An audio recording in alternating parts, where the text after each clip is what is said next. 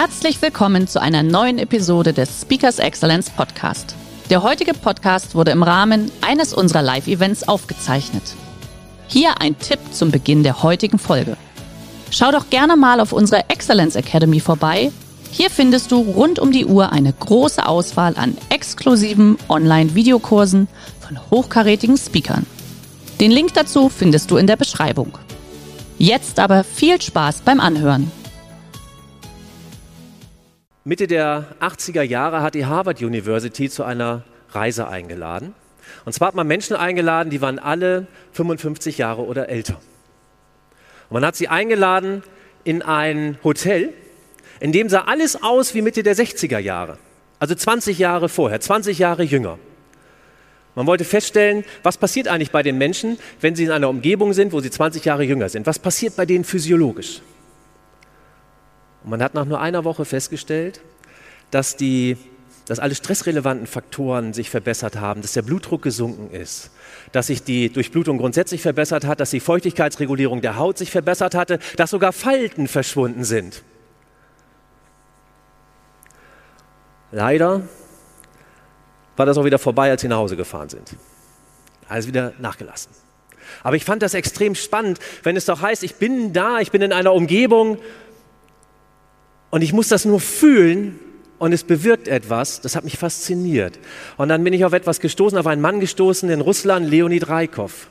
Leonid Raikov war ein russischer Arzt, Wissenschaftler, Therapeut, Künstler, Schauspieler, Enfant terrible.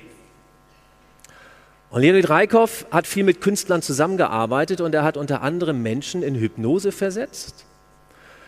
Und er hat Menschen suggeriert, sie wären eine andere bekannte Persönlichkeit, mit der man ein Talent verbunden hat. Also Beispiel, ich wäre jetzt Klavierspieler, das ist wirklich nur ein fiktives Beispiel. Ich wäre Klavierspieler und würde sagen, ich wünsche mir ein Mehr an Virtuosität eines Lang Lang. Dann hätte er gesagt, wunderbar, dann wirst du Lang Lang in der Hypnose und dann spielst du wieder Klavier. Die Ergebnisse, die er erzielt hat, waren allem Anschein nach phänomenal. Die Leute haben ihre Leistung dramatisch verbessert.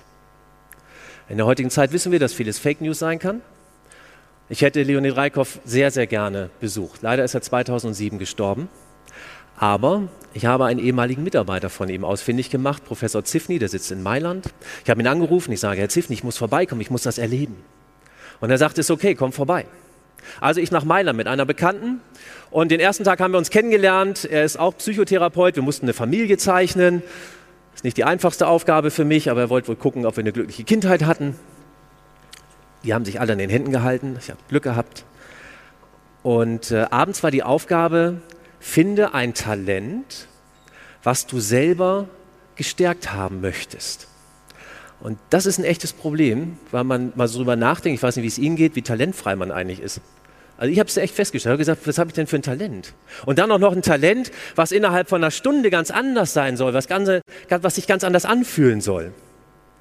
Und in meiner Not bin ich auf eine Idee gekommen, ich bin in der siebten Klasse im Kunstunterricht rausgeflogen. Bis heute sage ich völlig zu Unrecht. Aber bis heute kann ich auch sagen, bei Kunst bin ich raus. Ich bin einer der größten Kunstbanausen, die man sich vorstellen kann.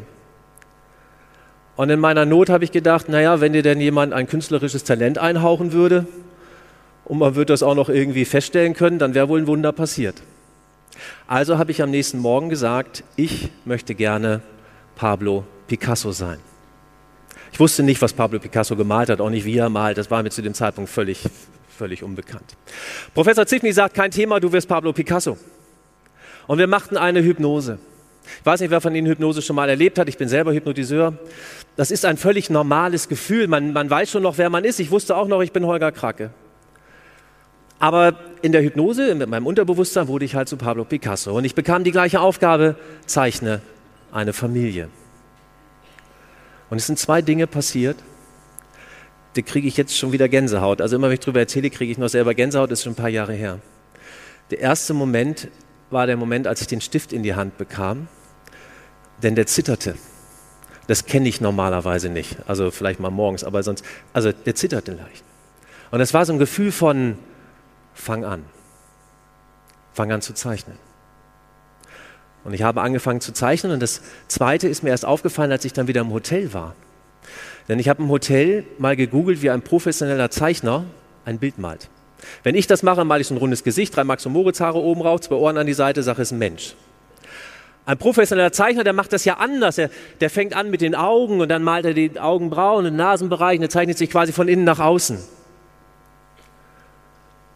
Und das für mich Faszinierende war, dass ich in der Hypnose genau in dieser Reihenfolge gezeichnet habe, was ich nie in meinem Leben vorher getan hatte. Nie.